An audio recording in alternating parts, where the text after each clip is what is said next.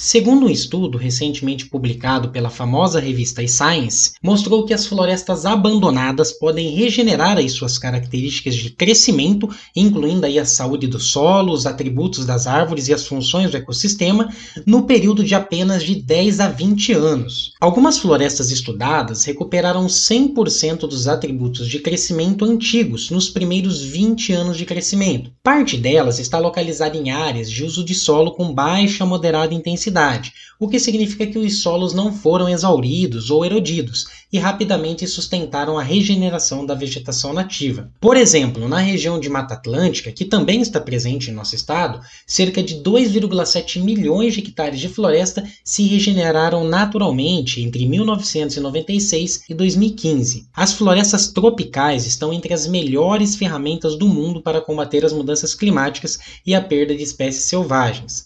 Elas armazenam grandes quantidades de carbono, abrigam milhares de plantas e animais. As descobertas mostram que a regeneração das florestas tropicais é uma estratégia eficaz e de baixo custo baseada na natureza para promover aí o desenvolvimento sustentável, restaurar os ecossistemas e desacelerar as mudanças climáticas. Uma vez que essas florestas regeneradas em áreas onde a terra não foi fortemente danificada recuperaram rapidamente muitos dos seus atributos principais, assim a recuperação da floresta nem sempre requer o plantio de árvores. Fica cada vez mais claro que o Brasil tem uma poderosa ferramenta de captura de carbono, as florestas tropicais. Aqui é Fernando Garaio para a coluna CBN Meio Ambiente. Até a próxima.